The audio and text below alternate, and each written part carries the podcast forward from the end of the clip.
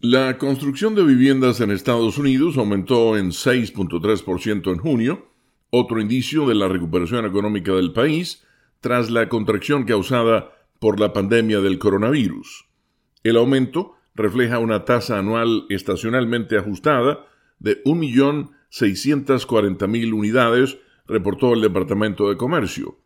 Las solicitudes de licencias para construir, utilizadas para proyectar construcciones futuras, disminuyeron en 5.1% en junio para una tasa estacionalmente ajustada de 1.590.000 unidades. La construcción de viviendas en Estados Unidos ha sido víctima de violentos altibajos en los meses recientes, pero sigue siendo uno de los indicadores más robustos de la economía estadounidense, ya que los compradores siguen superando por mucho a los vendedores. Con la nota económica desde Washington, Leonardo Bonet, Voz de América.